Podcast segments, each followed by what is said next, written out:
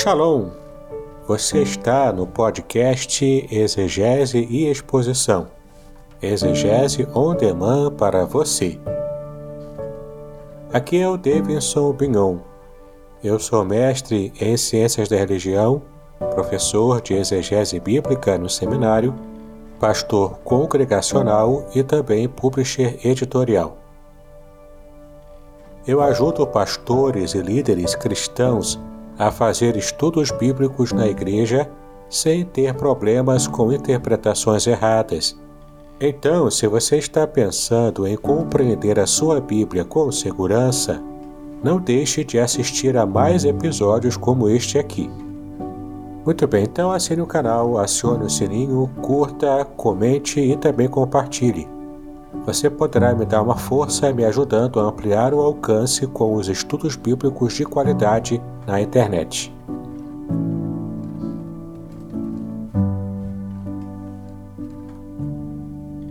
Virou sete horas da manhã. Vamos iniciar então nossa, a nossa, o nosso momento de aprendizado. Quero convidar o pastor Davidson para que esteja aí conosco. Deixa eu chamá-lo, deixa eu conectá-lo aqui. Pastor Davidson, bom dia, tudo jóia, tudo bem? Bom dia, pastor Aderson, bom dia, Cris, pessoal da igreja de Aracruz. Shalom a todos. Amém. Vamos iniciar então a nossa, nosso mais um dia de estudo, não é verdade? Então eu quero primeiro orar, né? Orar e depois nós vamos aí passar a palavra para o pastor Davidson. Lembrando, nós estamos fazendo estudo, ó, com base nesse livro aqui, ó, A Ética do Casamento Judaico, ok? O pastor Davidson está lá com dele, ó, A Ética do Casamento Judaico, é esse o, o, o pano de fundo, lógico, aqui estão cheios de textos bíblicos, né? Da onde ele tirou, da onde ele fez a pesquisa dele. Eu quero te incentivar também a adquirir o seu, tá bom? Vamos orar e depois nós vamos falar um pouco mais sobre. Deus, obrigado por essa manhã, obrigado por esse dia, obrigado, Senhor, porque até aqui o Senhor tem nos ajudado, tem nos sustentado, tem nos fortalecido.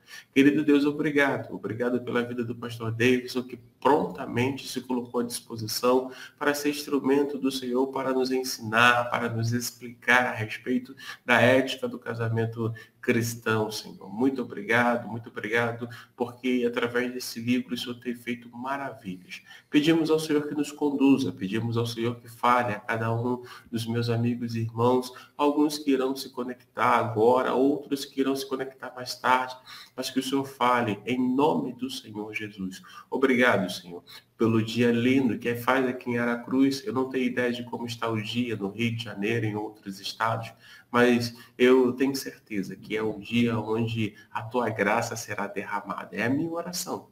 Em nome de Cristo Jesus. Amém. Bom é. dia, já quero dar bom dia também à nossa irmã Dora, que está aí conosco. Bom dia, Dora. Deus te abençoe. Né? E se Deus quiser, mês que vem, a Dora vai estar aqui conosco, vai estar aí é, sendo um instrumento de Deus para é, nos abençoar, trazendo uma palavra de Deus aqui às nossas irmãs. Já quero, então, mais uma vez fazer a propaganda, ó. Esse livro aqui, A Ética do Casamento Judaico, é o livro base, tá bom? É o livro base, o pastor Davidson está mostrando ali. E aí talvez você pergunte, pastor, como é que eu faço para adquirir o meu? Estou gostando do estudo, como é que eu faço? Diga aí, meu querido, como é que as pessoas irão fazer? Então, queridos, é, para adquirir aqui o livro Ética do Casamento Judaico, ou mesmo o outro livro, né, Revelações Originais do Salmo 23, é só fazer contato comigo. Eu terei prazer em te dar as informações para você adquirir o livro. Pode fazer um Pix para mim no valor que eu estarei informando, então eu envio para você via Correios. Você pode fazer contato pelo número 021 aqui no Rio de Janeiro, 998 585402. 021 998 585402. Manda o WhatsApp para mim que então estarei é, dando as informações e então fechando com você a venda. E vai ser uma benção ter você entre os meus leitores que são também bastante cativas e fiéis. Joia, joia, joia. E agora, sem mais demora, eu quero passar a palavra para o nosso pastor Davis, que vai dar continuidade.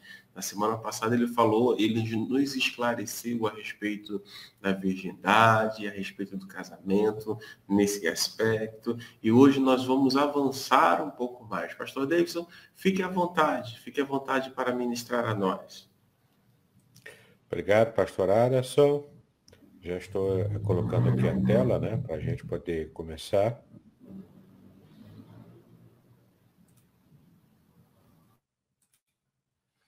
Muito bem. Já estamos aqui no capítulo 6 do livro. E você pode perceber aqui que nós vamos tratar aqui nesse capítulo, a, a, ampliando ainda mais o que já começamos a falar, um pouco sobre as questões anteriores ao casamento, né? Como que os jovens se conheciam, como que o casamento era todo combinado, era como eram as tratativas, falamos sobre dote, falamos sobre o noivado e falamos da cerimônia também do casamento. Agora, esse capítulo 6 ele é muito importante, porque a gente vai falar das situações em si do próprio casamento. E vamos, inclusive, lá no final deste capítulo, talvez não dê tempo de tratar hoje, mas também falaremos sobre um tema muito polêmico que as pessoas têm, em geral, é, muita curiosidade para saber o que a Bíblia fala, por exemplo, sobre o divórcio. Não é? Então, nós também abordaremos esse tema, provavelmente na próxima semana, mas ainda dentro do capítulo 6 para sabermos o que a Bíblia realmente ensina sobre esse assunto. Então, capítulo 6, aqui ó, na tela, você vê, o título é A Torá e as questões da união civil religiosa. E, eu, e é sempre interessante quando a gente começa com uma anedota, né? Uma piada. Então, eu coloquei aqui uma piada retirada da tradição judaica. O homem que se casara recentemente o homem que casara recentemente a filha procurou aflito o rabi, que era o rabino, né, o, o, o líder religioso dos judeus, para suplicar um divórcio. Que fez o noivo? indagou o rabi. Não sabe jogar cartas. Que? exclamou o rabi. Seria bom que nenhum de nossos rapazes soubesse jogar cartas. É verdade, concordou o queixoso, mas esse joga, não é? Então, é, é, as questões aqui que tem a ver com o casamento, aqui está fazendo uma anedota falando sobre o jogo, né? E a questão não é que ele não jogasse, ele jogava, só que ele não sabia jogar. Então estava perdendo a, todo o patrimônio né, da família, enfim. Então, é, seguindo aqui, ó. O matrimônio tem dupla finalidade. Né? Sempre teve essa, é, essa dupla finalidade né, desde o tempo da Bíblia. Primeira, a ajuda mútua entre marido e mulher, né? e também envolvendo famílias aqui. Então, a ajuda mútua, você pode ver aqui em Gênesis 2, 18 a 24, que é o texto que é citado aqui, né? E disse, o Senhor Deus, não é bom que o homem esteja só, falei uma ajudadora, aqui, ó, ajudadora idônea.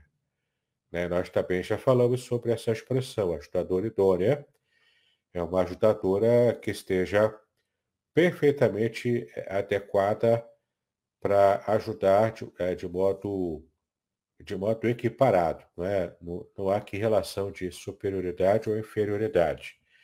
É uma equiparação dessa ajudadora, né? Então, ajuda mútua. Homem ajudando a mulher e a mulher ajudando o homem. O casamento foi feito para isso, né? Havendo, pois, o Senhor Deus formado da terra todo animal do campo e toda ave dos céus, os trouxe Adão para este ver como lhe chamaria, e tudo que Adão chamou a toda alma vivente. Isso foi o seu nome. E Adão pôs os nomes a todo gado, e às aves do céu, e a todo animal do campo, mas para o homem não se achava a ajudadora idônea entre os animais. Então o Senhor Deus fez cair um sono pesado sobre Adão, e este adormeceu e tomou uma das suas costelas e cerrou a carne em seu lugar. E da costela que o Senhor Deus tomou do homem, formou uma mulher. E trouxe-a a Adão. E disse Adão, esta é agora osso dos meus ossos e carne da minha carne. Esta será chamada mulher, nós já vimos o hebraico, Ishá, porque o homem foi, é porque do homem Ish foi tomado. Né? Então, Ish, Ishá, nós inclusive já tratamos desse tema muito interessante, os nomes Ish e Ishá em hebraico, e como isso reflete a glória de Deus dentro do casamento. Portanto, deixará o homem o seu pai e a sua mãe e apegar-se-á à sua mulher, e serão ambos uma só carne, não é? Ou seja, uma só entidade, que é a família. Muito bem, então o matrimônio tem a dupla finalidade. A primeira delas, a ajuda mútua, como nós acabamos de ver. E também tem a finalidade da procriação. A frutificação dentro da família é justamente a procriação. Gênesis 1, 28 e depois 9, versículo 1. Então vamos ver primeiro Gênesis 1, 28. E Deus os abençoou e Deus lhes disse, frutificai, que é a frutificação, nessa ideia da frutificação, frutificai e multiplicai-vos, enchei a terra e sujeitai-a, e dominai sobre os peixes do mar, as aves do céu e sobre todo animal que se move sobre a terra. Agora Gênesis 9, versículo 1. E abençoou Deus a Noé e a seus filhos e disse-lhes, frutificai e multiplicai-vos e enchei a terra. Então é a bênção de Deus, né? Primeiro aqui em, no Éden, antes do dilúvio, e depois daqui toda aquela situação, o dilúvio acontecendo. Deus abençoou após o dilúvio, para que Noé novamente é, estivesse a ser como Adão e Eva repovoando a terra. Né? Então, procriação e ajuda mútua é a principal, é o principal, são os principais motivos ou as principais finalidades do casamento. A lei permitia então o divórcio e a poligamia, mas não era o ideal divino para o casamento. Né? Então você vai ver aqui em Deuteronômio 24, a lei permitindo o divórcio, embora estivesse longe de ser o ideal. Quando o homem tomar uma mulher e se casar com ela, então será que, se não achar graça em seus olhos, por não encontrar coisa indecente, far-lhe-á uma carta de repúdio. Ele dará na sua mão e a despedirá da sua casa. Se ela, pois, saindo da sua casa, for e se casar com outro homem, este também a desprezar e fizer a carta de repúdio, ele a der na sua mão e a despedir da sua casa, ou se este último homem que a tomou para si por mulher vier a morrer, então seu primeiro marido, que a despediu, não poderá tornar a tomá-la, para que seja sua mulher, depois que foi contaminada, pois é abominação perante o Senhor, assim não farás pecar a terra que o Senhor teu Deus te dá por herança. Então, o divórcio era permitido, mas não era naturalmente aconselhável. Aí a poligamia também era permitida, mas também não era aconselhável. Vamos ver se conseguimos abrir aqui a passagem bíblica. Gênesis 4, 19. E tomou Lameque para si duas mulheres. O nome de uma foi Ada e o nome da outra Zilá. Né? Ada e Zilá, as duas esposas de Lameque. Então, tanto a poligamia quanto o divórcio, é, é a Bíblia descreve essa, essa prática né, no mundo antigo, inclusive entre o povo judeu, mas não era realmente o padrão, não seria o ideal do que Deus planejou. Né? O, o, casamento tem que ser é, permanente é, é, até que a morte separe né, um e outro. O casamento precisava ser monogâmico, não poligâmico, e naturalmente o casamento já era uma decisão tácita também, uma informação tácita, de que o casamento que Deus criou, no molde que ele fez, é o casamento heterossexual. Muito bem. A aliança entre Deus e Israel é comparada com a relação existente entre os esposos. Aí você tem aqui várias passagens, que eu não vou, não vou dar tempo para a gente olhar aqui, mas são passagens proféticas em que cada profeta desse aqui, inclusive o Salmo 45, né, trata disso, em que Deus se coloca como o esposo de Israel, Israel sendo a sua esposa. Portanto, já traz aqui aquelas informações de, de estarmos realmente é, buscando é, é, servir a Deus com a mesma fidelidade que o marido, que uma mulher também é, detém para o seu cônjuge. Então é importante a gente perceber que Deus escolheu, para ele é tão importante o casamento, que ele escolheu isso como metáfora no próprio relacionamento dele como Deus e com o seu povo escolhido Israel. Né? Até mesmo Cristo se coloca mais tarde como ele, o, o noivo, e a igreja, a noiva dele, né? a mesma metáfora do casamento. Tá? Então, é, é muito importante, então, entendermos essas questões relacionadas ao casamento, para que a gente possa até mesmo entender o que a Bíblia revela do nosso próprio relacionamento com Deus. Deus é aqui é escrito na Bíblia como um esposo fiel e ciumento para com Israel. Olha que interessante, nessas passagens aqui talvez para eles dar uma olhadinha. Então, Jeremias 31, de 1 a 40, naturalmente não vamos ler tudo, são 40 versículos, não dá, né? Mas você pode perceber que aqui há uma referência a Deus como ciumento, tá bom? Pode ver em casa com calma. Eu vou adiantar aqui um pouco, porque não há condição de lermos 40 versículos agora aqui, né? Mas vamos ver aqui as outras passagens.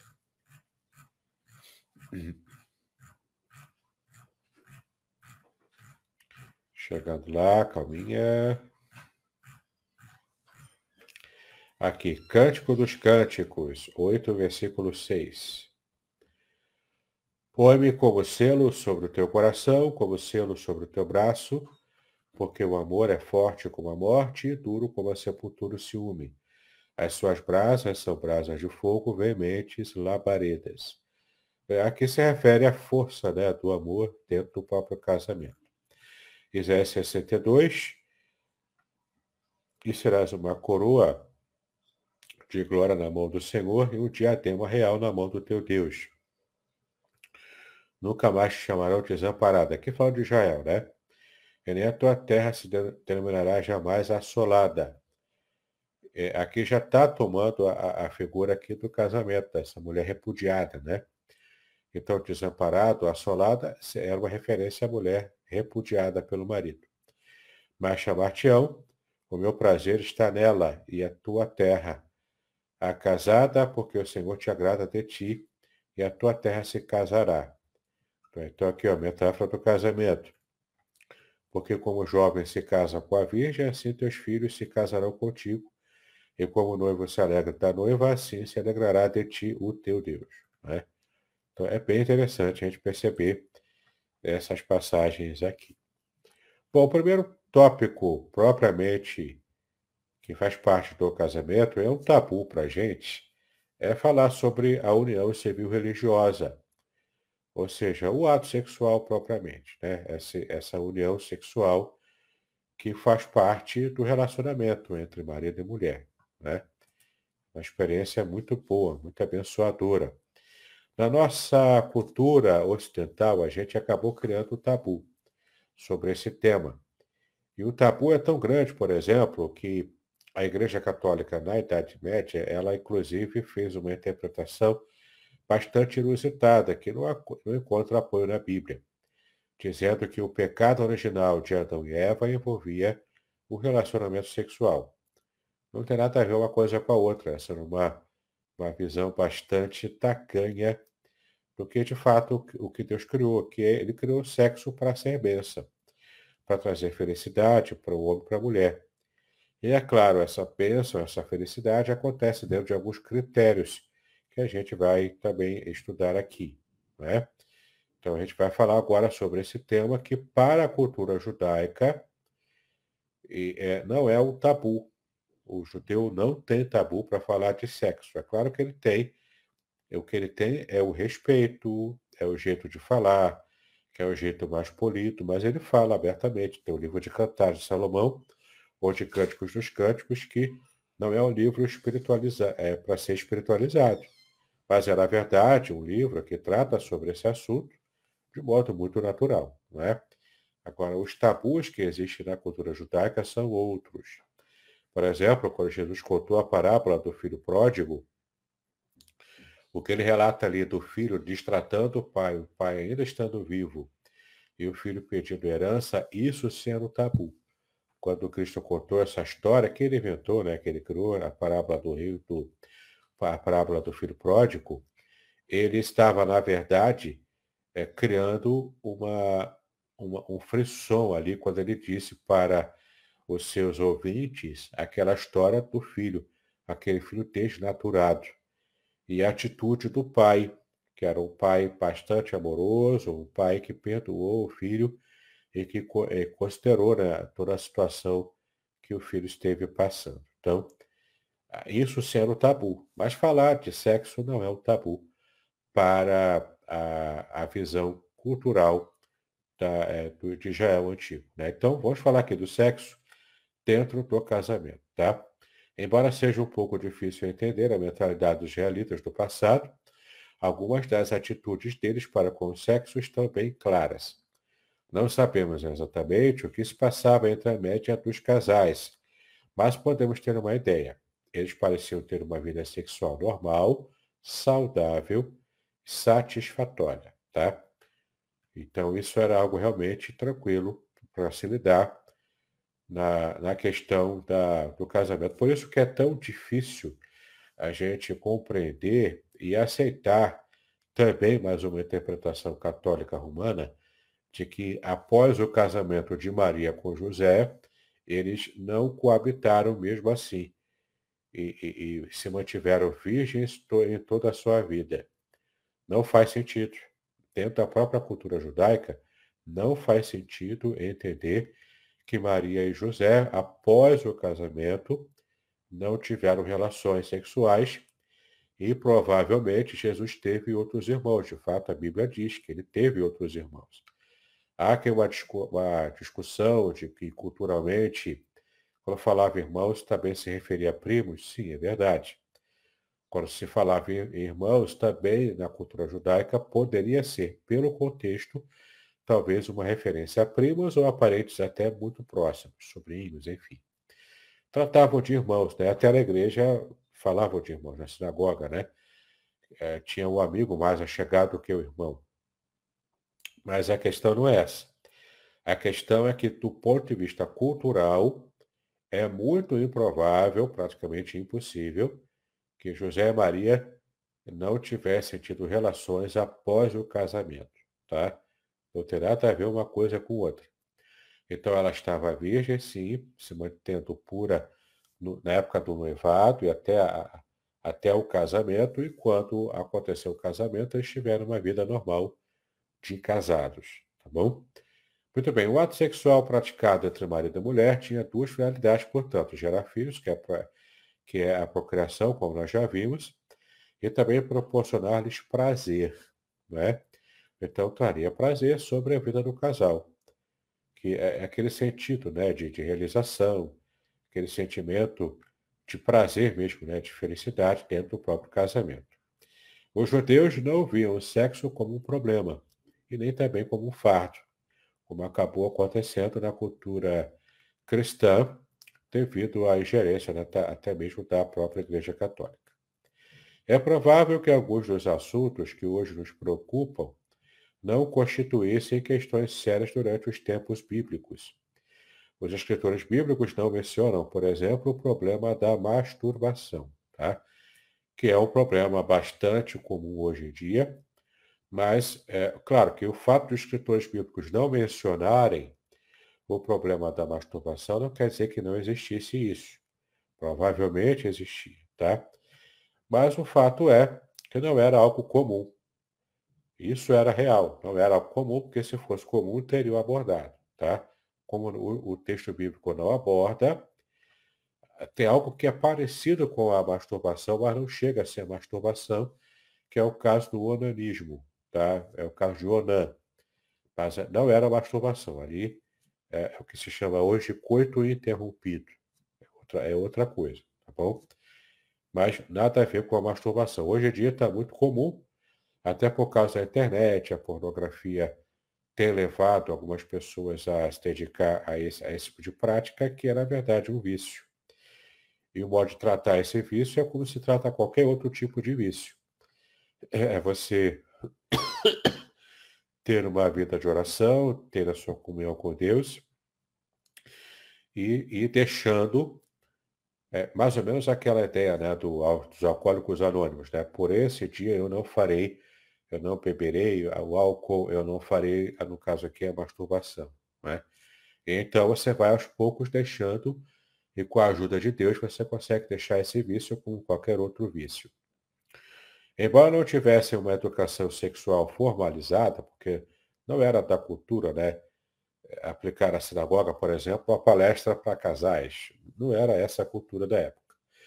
Então, embora não tivesse essa educação sexual formalizada, os israelitas tinham muitas oportunidades de conversar sobre o assunto. Conversa informal, né? como também acontece na nossa cultura, só que hoje com menos tabus do que antigamente, mas ainda assim existe algum tabu. A questão da circuncisão, que é a circuncisão da criança ao oitavo dia, e se alguém se converter ao judaísmo na, na fase adulta, também tem que circuncidar, não é? no caso do menino. Então, a questão da circuncisão, por exemplo, bem como alguns outros textos da Torá, que eles liam com frequência, exigiam alguns esclarecimentos sobre essa área que é natural, que é normal da vida humana. Temos a tendência de ler a Bíblia enxertando nela nossos preceitos morais ocidentais. Entretanto, parece que a linguagem da Torá ao tratar do assunto é muito mais aberta que a, maioria, a da maioria das pessoas hoje. Era uma linguagem respeitosa, é claro, não, não se fazia piada. Portanto, era tudo de bom gosto, mas era falado abertamente, sem problemas. Em alguns pontos, a Torá parece um pouco ousada em relação ao nosso modo de falar sobre sexo, mas em outras ocasiões utiliza-se de eufemismos. Eufemismo é uma suavização cultural, né? Então você, por exemplo, é, eu quero criar um eufemismo para dizer que fulano morreu. Então eu falo que fulano abotou o paletó, que fulano é, bateu as botas. Eu uso eufemismos assim, né, para não falar diretamente da morte. Mesma coisa é, é sobre sexo. Se, usa, se usava eufemismos para fazer uma alusão mais sutil, mas, mas ainda assim se falava, tá? Se falava muitas vezes também abertamente. Então, em outras ocasiões, além de falar abertamente, a Bíblia se utiliza de eufemismos para mencionar a prática sexual. A Torá usa largamente termos como shad, que é seios ou peitos, né, com referência a, a essas partes né, erógenas da mulher. E é interessante que, inclusive, a expressão El Shaddai, que é o Deus Todo-Poderoso, há especialistas que dizem que Shad, peitos ou seios, seria também uma possível, não está fechado aqui essa ideia, mas é possível que seja uma raiz provável para Shaddai, se for esse o caso mesmo, que há controvérsias entre os especialistas, mas se for esse o caso, é, seria o Deus provedor também, o Todo-Poderoso, porque é provedor. Aí faz uma referência aos seios da mulher que está amamentando a criança, não é? Então, caso seja esse o, o, o real sentido, né? É interessante você perceber que é uma possibilidade de haver esse tipo de referência. Sobre esse assunto eu falei numa playlist especial em meu canal do YouTube, chamada Os Nomes de Deus em Hebraico. Eu falo dos principais nomes de Deus, e ali você vai conhecer, inclusive, El Shaddai com essa teoria de que provavelmente possa ter sido, quem sabe, Shad, a raiz para se criar essa, esse nome de Deus, El Shaddai. Bom, temos aqui o texto de Gênesis 49, 25, pelo Deus de teu Pai, o qual te ajudará, e pelo Todo-Poderoso, o qual te abençoará com bênção dos altos céus, com bênção do abismo que está embaixo, com bênçãos dos seios e da madre. Seios aqui, né, uma referência à mulher, e da madre, porque ela vai abrir a madre. Aqui é, é um eufemismo, né, para se tratar de bênçãos também na área sexual. Tem também a palavra beten, em hebraico, beten, né? significa ventre que é uma referência à madre também, né? A, e aos órgãos sexuais femininos, especialmente a, a, a útero, né? que não se falava útero na época bíblica porque não se tinha essa, essa designação, mas se falava ventre, que era uma forma eufemística, né, de eufemismo aqui, de se referir a, a, a, a, essa, a esse órgão sexual, especialmente da mulher. Podcast Exegese e Exposição. Exegese on demand para você.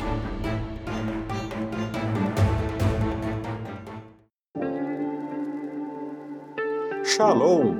Aqui é o Davidson Pignon. Eu ajudo pastores e líderes cristãos a fazer estudos bíblicos na igreja sem ter problemas com interpretações bíblicas erradas. Então, se você está pensando em compreender a sua Bíblia com segurança, não deixe de assistir a mais conteúdos como este aqui neste canal. Aparentemente, para evitar os vocábulos que designam os órgãos genitais, no caso da mulher, a vagina principalmente. E no caso do homem também o pênis, né? Outras questões abordadas com certa frequência são a concepção, a gravidez e o parto, que é, já tem menos tabus para se falar desses temas, mas são temas também que estão ligados a essa área sexual. A palavra harla, em hebraico harla, né, significa prepúcio.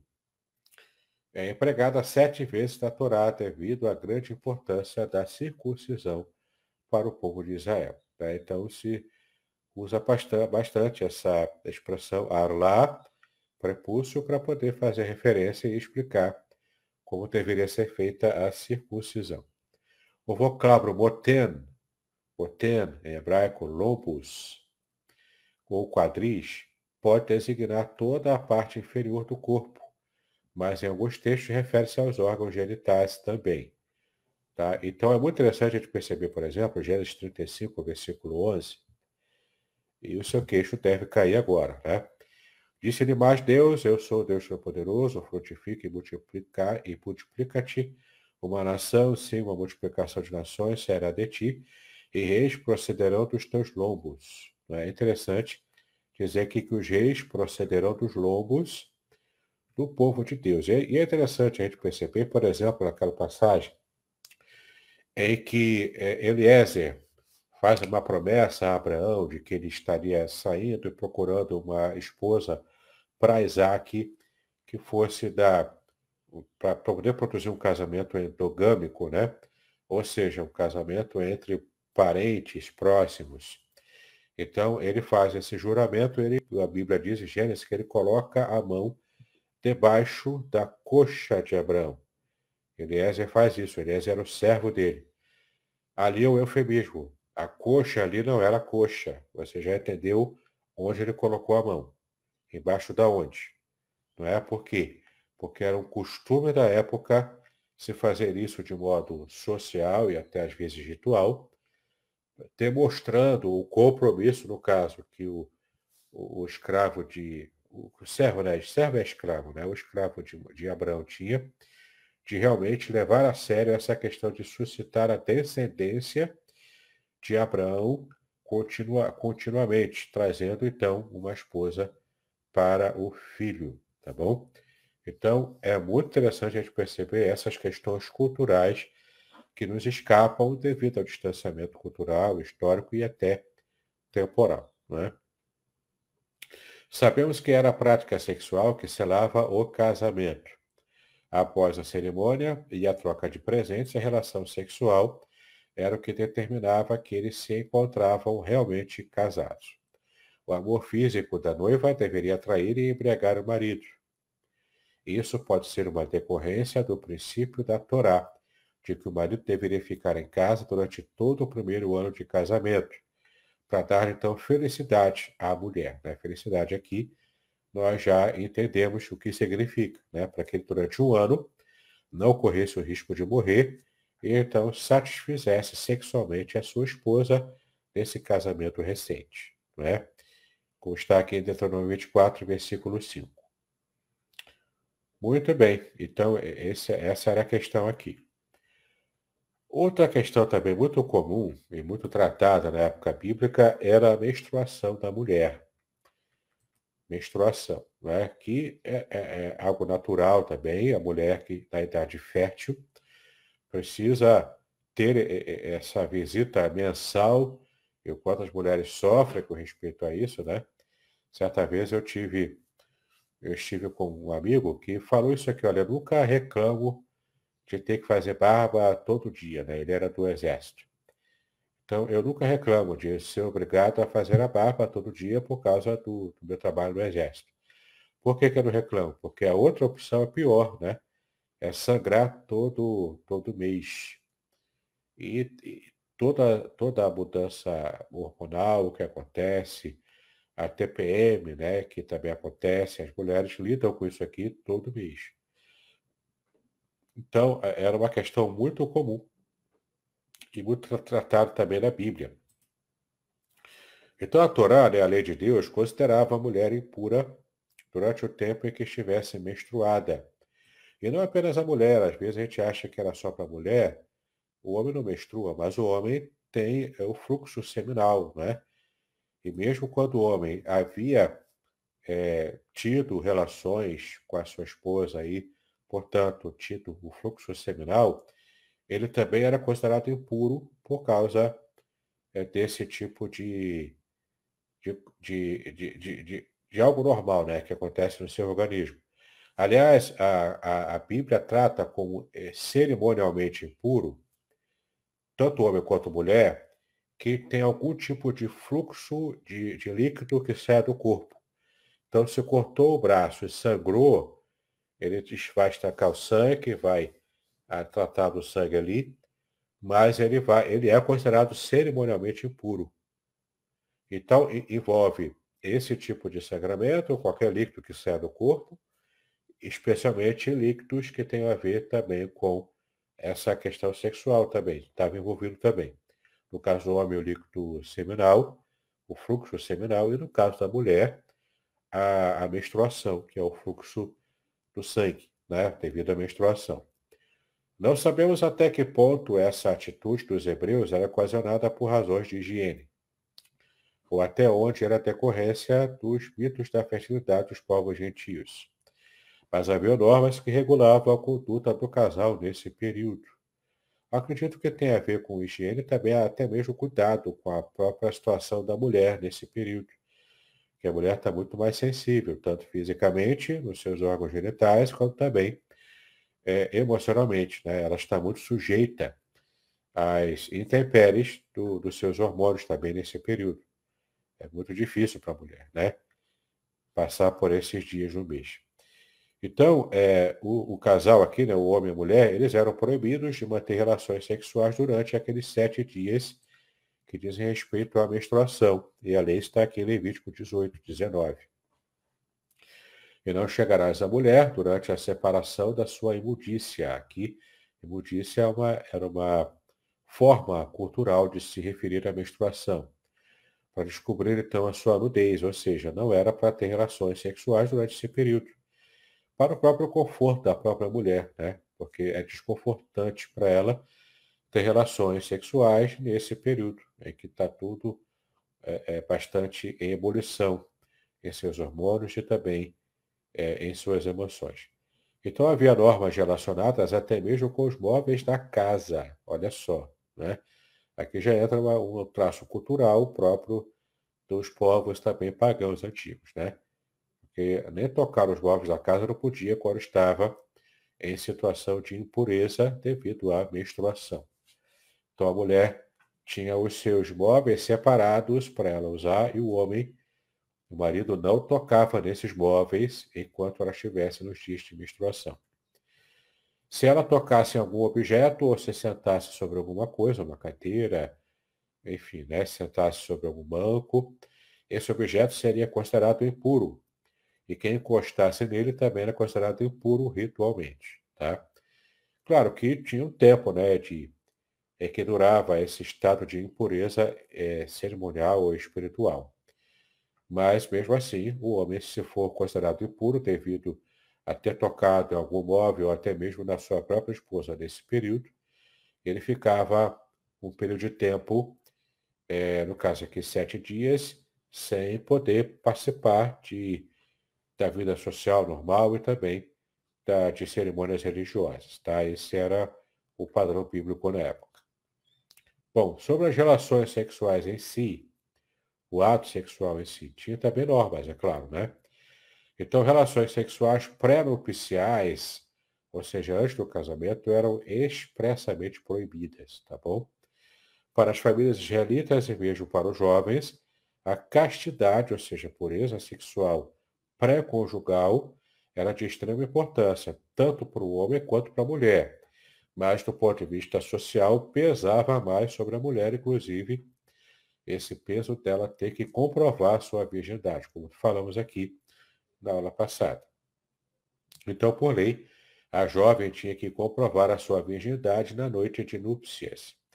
E é possível que naquela época fosse mais fácil para as moças manterem-se virgens até o casamento, já que se casavam muito novas e, portanto, o período de espera entre a puberdade e o casamento era relativamente curto. De fato, as mulheres casavam adolescentes, né?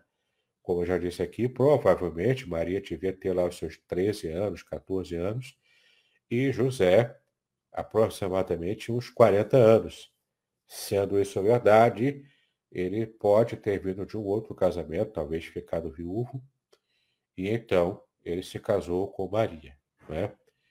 Se for esse o caso, José não era propriamente virgem, mas tinha experiência na vida normal né, de um casamento, e Maria, que de fato era virgem, e teve toda aquela situação do nascimento de Cristo, e ela ficou grávida sendo ainda virgem, né, que era uma situação muito fora do normal. Era um milagre, na verdade. Né? Bom, tinha também a questão da lei do levirato, que é bem interessante estudar isso aqui, e essa lei ela não está mais em vigor hoje em Israel, de modo muito natural, né? Israel já já teve né, essa atualização cultural sobre o levirato, mas o propósito da existência do levirato era bem interessante.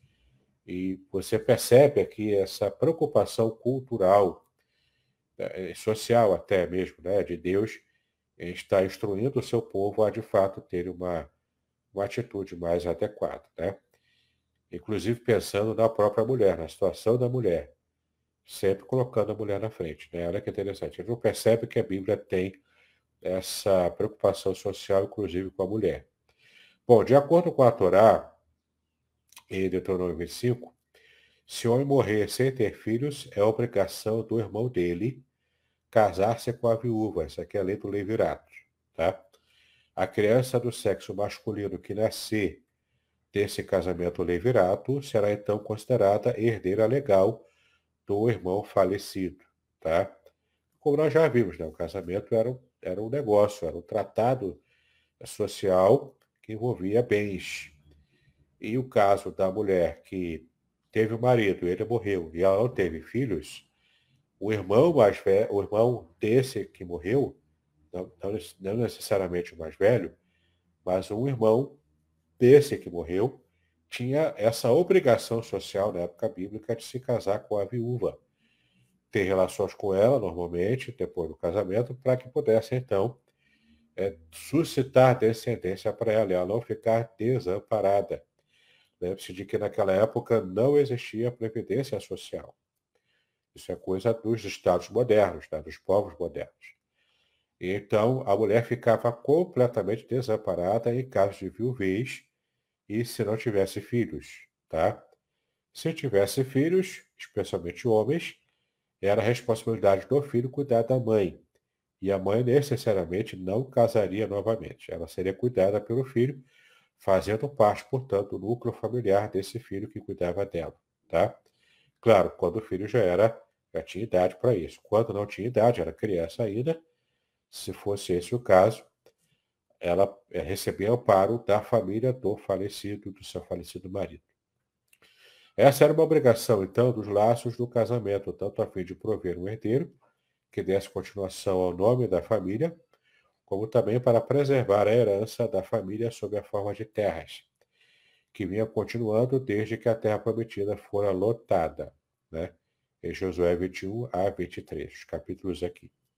O novo casamento, porém, não poderia ocorrer enquanto não se escoassem três meses após a morte do irmão falecido. Então se esperava três meses e, por lei, o irmão do falecido, é, se ele tivesse interesse também, né, claro, ele tinha então que se casar com a viúva. Se não houvesse interesse, tinha um jeito lá de resolver a situação sem que o levirato acontecesse. Tá bom? Mas aí, nesse caso, a mulher estava livre para o novo casamento. Bom, atualmente, em muitos casos, isso se torna possível, claro, né? Os fatores culturais mudaram. Com frequência, o irmão sobrevivente já está casado, por exemplo, né? E hoje em dia não existe poligamia dentro da cultura judaica. Existe na, dentro da cultura muçulmana, que é uma cultura bastante próxima da cultura judaica antiga. Existe hoje né, poligamia dentro do, da cultura muçulmana, tá? Mas na cultura judaica, propriamente dita, não existe. De qualquer modo, já nos tempos talmúdicos, ou seja, na época dos, do, do Talmud, em que os autores foram escrevendo, na próxima, próxima da Idade Média, né? Os rabinos haviam decidido, quer dizer, na Idade Média, na Idade Média não, antes da Idade Média. Então, já nos tempos talmúdicos, os rabinos haviam decidido que em todos os casos em que o casamento levirato seja indicado, deve-se recorrer ao procedimento da chalitza. O que é a chalitza? Tá? Está bem encontrado em Deuteronômio 5 e reconhece o fato de que não pode haver casamento sem consentimento de ambas as partes. Então, a chalitza é, é uma cerimônia tanto espiritual, é, religiosa, quanto social, em que se liberava o irmão vivo do falecido dessa, dessa obrigação do levirato. Tá? Então vamos ver aqui, ó. Reconhece o fato de que não pode haver casamento sem consentimento de ambas as partes, oferecendo ao cunhado a opção de recusar casar-se com a viúva do irmão, a viúva concorda então com isso, claro, caso ela concordasse, e ficaria então livre para esposar quem queira, ou seja, é como se ela nunca tivesse casado. Né? Ela ficaria livre culturalmente, socialmente, para o um novo casamento. Entre os judeus praticantes, a cerimônia da chalitza é sempre efetuada quando indicado, uma vez que sem ela a viúva não pode se casar de novo. Então faz uma cerimônia ritual ali, é que oficialmente, para a sociedade, o irmão oficialmente diz, eu não tenho interesse em me casar com ela, ela também não tem interesse, então ela fica livre para se casar com outra pessoa que ela queira, tá? Então, a, a mulher fica livre para esse casamento. Na prática, a viúva e o seu cunhado comparecem perante um Bet Din. Esse Bet Din é um tribunal, né, um tribunal judeu, composto por três judeus praticantes. Então, pega lá, né? não necessariamente precisam ser anciãos ou pessoas é, líderes né, da época, só que sejam judeus praticantes. Junta três judeus praticantes para serem como testemunha, né, para serem como testemunha, faz lá no Bet Din, diante deles, essa cerimônia da Shalitza. Então a mulher fica livre para novo casamento. Bom, vamos falar um pouquinho sobre o concubinato, que é o último tema da aula de hoje. E vamos, só vai dar tempo de falar sobre isso, então deixamos para a próxima semana o restante dos assuntos desse capítulo 6. O concubinato era muito comum na época bíblica. A palavra hebraica pilegesh, pilegesh, né? Significa concubina, o equivalente hebraico do grego palakida, e do latim pelex. Uma concubina era uma verdadeira esposa, entretanto de grau secundário. Então, uma concubina não era uma escrava sexual, como algumas pessoas até acham. Não era, tá? Era é, para, para efetivamente, em termos sociais, ela, ela era uma esposa. Só que uma esposa de segunda classe, digamos assim, né? Uma esposa não digo sobressalente, mas uma esposa mesmo de segunda classe do ponto de vista social. A esposa real, é, é, com mais privilégios, era a esposa normal, geralmente a primeira esposa com quem o homem se casou.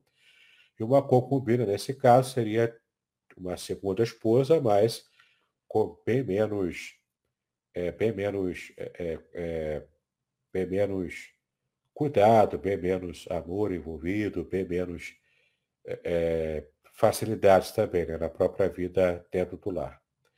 Então, uma concubina era uma verdadeira esposa, entretanto, de grau secundário. Por exemplo, isto é indicado pelas referências ao marido de uma concubina em Juízo 19. Ao sogro do marido, isto é, ao pai da concubina, em Juízo 19 também, ao genro do pai da concubina, no versículo 5. Assim, a concubina não era uma amante sustentada, não era uma amante, né? Não, era perfeitamente conhecida da esposa, o relacionamento era normal, era como se fosse uma segunda esposa, só que de com menos privilégios, né? Ela não coabitava com o homem a menos que estivesse casada com ele. Então, a, a concubina tinha que estar casada em, em modo concubinato para poder ter a sua vida normal lá de casada com ele. A própria instituição do concubinato, né, é um desdobramento da poligamia, tá bom? Portanto, a existência do concubinato já é uma, uma é um desdobramento, então, dessa prática antiga da poligamia. Vários homens do Antigo Testamento tiveram uma ou mais concubinas como sinal de riqueza e símbolo de status social. Nota-se que muitos dos que tinham concubinas eram reis, Tá? Então, quando alguém queria mostrar status social, tinha bastante mulheres, bastante concubinas, por exemplo, como nós conhecemos a vida de Salomão e outros aqui, né, que estão aqui exemplificados. Há duas concubinas famosas mencionadas no Antigo Testamento. São elas, Rispa, a concubina de Saul, cuja exibição comovente de amor maternal tocou tanto o coração de Davi, que ele enterrou seus filhos no sepulcro familiar. É só você conferir aqui as passagens que não vai dar tempo de ver hoje. A concubina de um levita, cujo nome não é mencionado, cujo estupro e assassinato em Gibeá provocou a morte de 25 mil membros da tribo de Benjamim, e um interdito contra sócios das outras tribos que se casassem com benjaminitas também. Um terço dos usos de Pilegesh ocorre nestes dois casos, nesses dois capítulos, né? ou seja, está praticamente concentrada nesses capítulos aqui que vemos, nessas, nesses dois exemplos, a palavra pilegesh, em hebraico, que significa a concubina. Deitar com a concubina de um rei era equivalente à usurpação do trono. Isto explica por que Abner logo se desentendeu com a casa de Saul, porque ele buscou em matrimônio rispa a concubina de Saul. Então, isso era, na verdade, tinha um efeito de afronta e de interesse em se tomar o rei, o reino, né? Então, no caso aqui, ele estava assinalando socialmente que ele queria ser o novo rei de Israel, contra a casa do próprio Saul, né? Se casar com a viúva de um rei, poderia facilmente sugerir pretensões ao trono, tá bom? Então, essa era uma questão cultural que se tinha antigamente. Então, vamos deixar para a próxima semana o tema poligamia, ok? Então, vamos abrir agora para estarmos passando para a parte de perguntas e respostas. Olá, meus amigos. E aí? Tudo bem? Já queremos dar bom dia aí para algumas pessoas que chegaram, o Sérgio Monteiro, que está aí conosco, a Nilson Marques também, que Nilce também está conosco.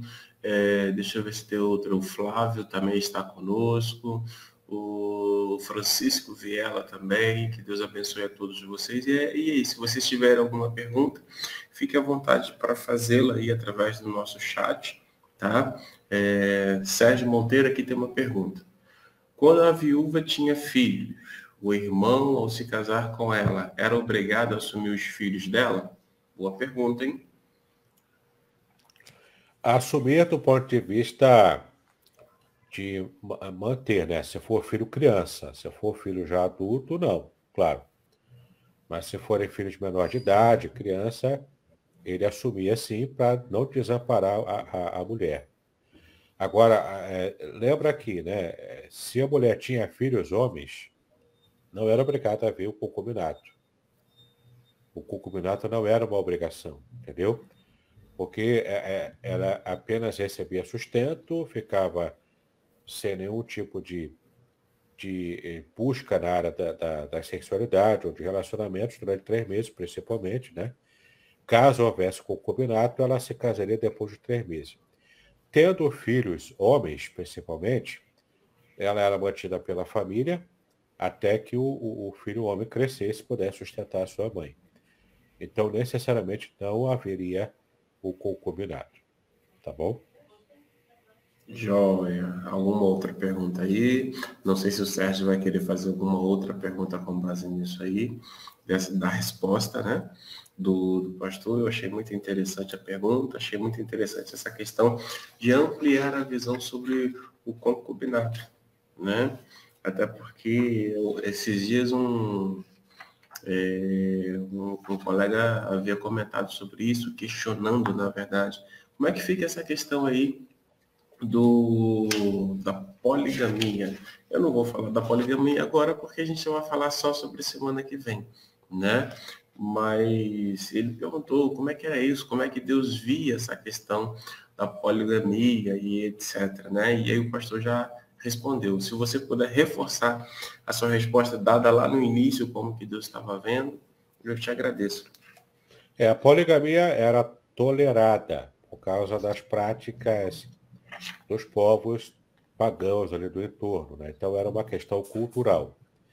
E às vezes é difícil para a gente entender porque a Bíblia respeita e até usa as questões culturais, mesmo dos povos pagãos, para poder então é, fazer entendível a comunicação de Deus com o povo, com a nação.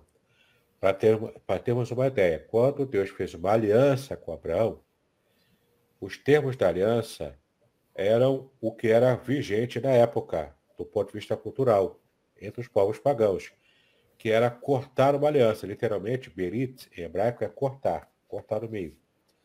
Então, quando Deus falar que Deus estabeleceu uma aliança com Abraão, literalmente em hebraico é cortou uma aliança com Abraão. Por quê?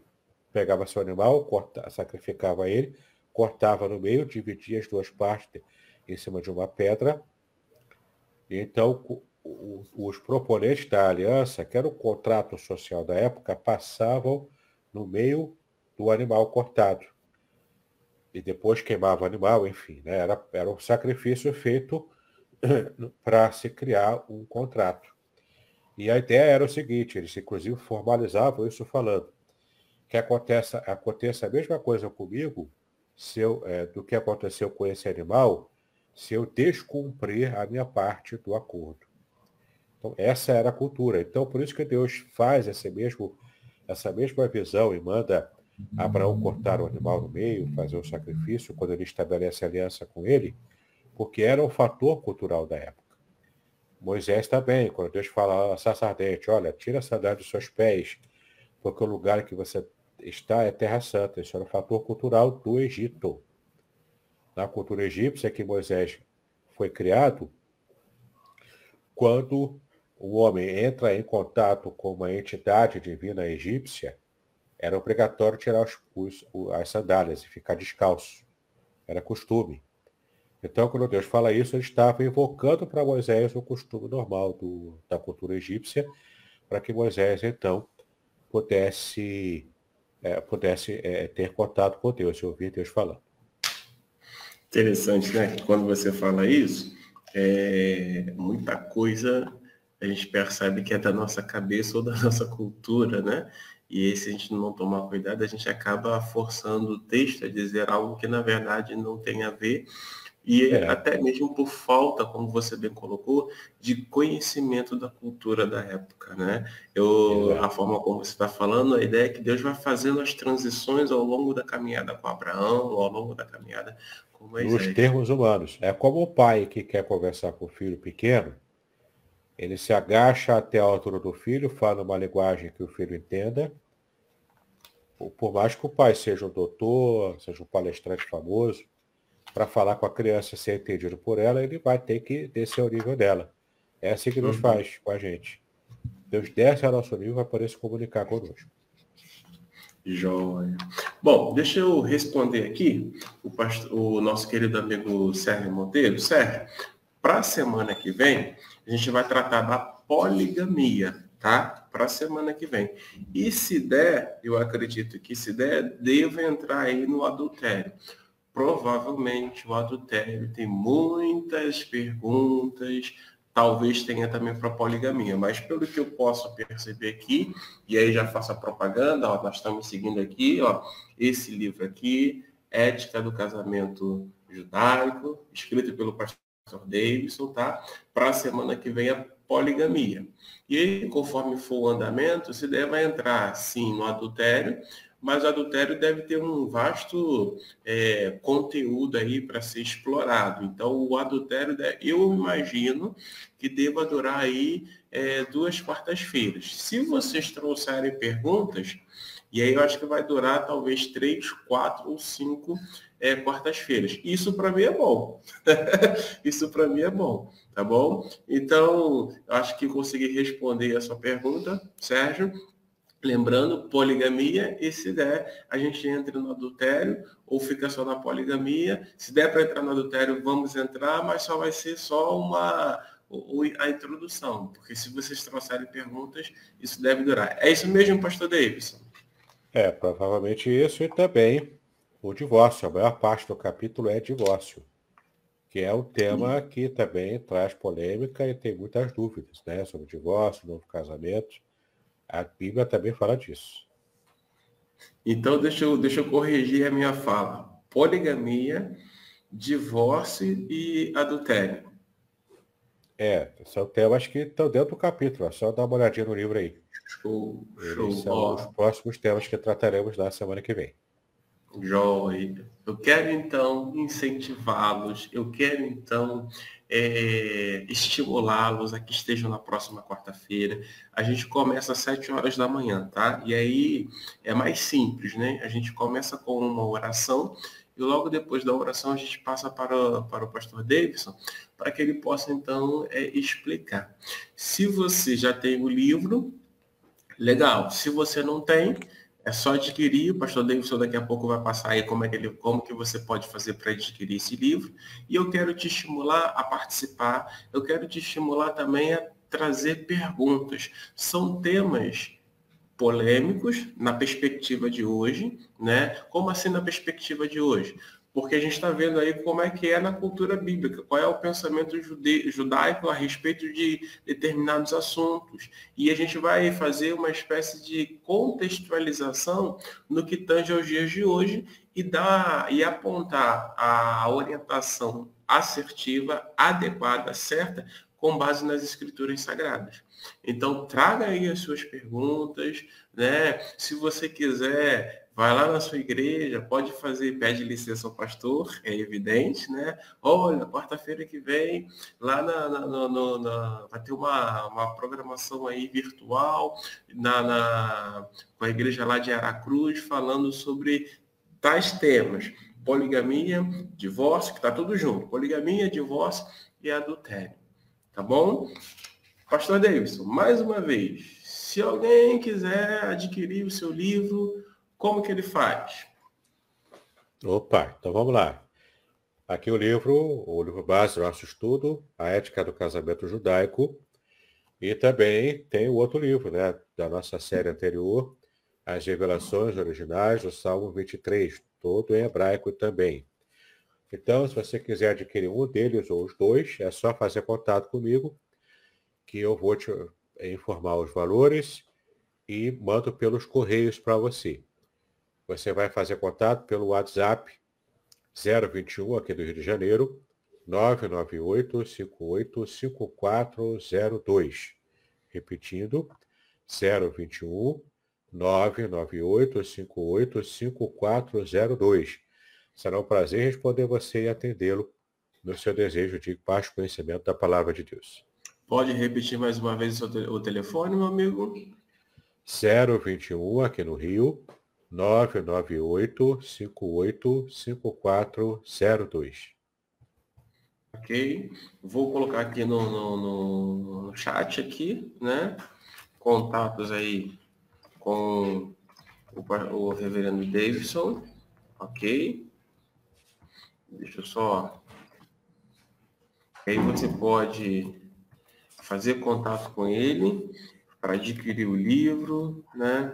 Você aqui de, do Espírito Santo, de Aracruz, se quiser adquirir esse livro, como que você faz? Olha, eu estarei recebendo uma visita aí no próximo mês. Se você quiser, e aí eu, eu, posso ver com essa visita a possibilidade dela trazer esse livro. Essa visita veio do Rio de Janeiro, vem lá pertinho de onde o pastor Davidson reside, né? Então, se você quiser, faça contato comigo, faça contato com o pastor Davidson. O passo a passo é, faça contato com o pastor Davidson, dizendo que você quer o livro, né? E aí vai acertar lá todos os detalhes com ele e diga que, olha, com relação ao envio, eu vou ver com o pastor Aderson, para que ele, que ele disse que tem, vai receber uma visita, então vou fazer contato com ele depois para a gente ver como é que vai ficar essa questão, tá bom?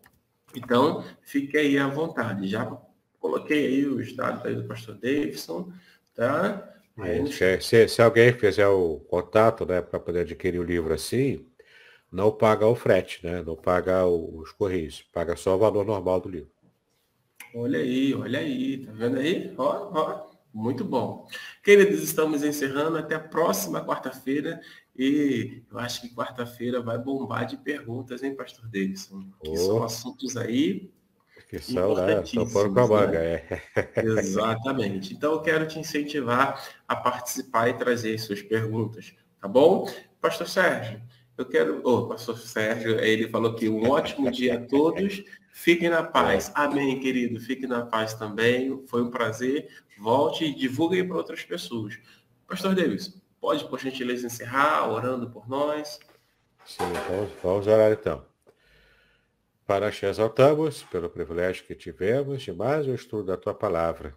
Pedimos a tua bênção, o teu esclarecimento através da ação do Espírito Santo para nos iluminar, para que possamos compreender os princípios da tua palavra sobre todas essas questões que envolvem o casamento. Nos dá um dia abençoado, nós assim pedimos as tuas bênçãos em nome de Jesus, hoje para sempre. Amém. Amém. Estamos encerrando então. Amanhã nós teremos amanhã com Deus e o estudo sobre casamento e família na próxima quarta-feira, a partir das sete horas da manhã. Shalom a todos. Pastor Davidson. Amém. Shalom. Shalom. Shalom. Muito bem, agora o que eu gostaria de ver é a sua participação. Entre em contato comigo, compartilhe a sua experiência comigo e quem sabe até se você enviar em formato de áudio, eu possa aproveitar a sua experiência para apresentar no próximo episódio do podcast Exegese e Exposição. Eu sou Davidson Bignon e eu ajudo pastores e líderes cristãos a fazer estudos bíblicos da igreja, sem terem problemas com interpretações erradas. Se você então está pensando em compreender a sua Bíblia com segurança, não deixe de assistir a mais episódios como este aqui. Então, assine o canal, acione o sininho, curta, comente e também compartilhe Ajude-me a ampliar o alcance com estudos bíblicos de qualidade na internet. Que Deus abençoe os seus estudos, paz e bênção sobre a sua vida.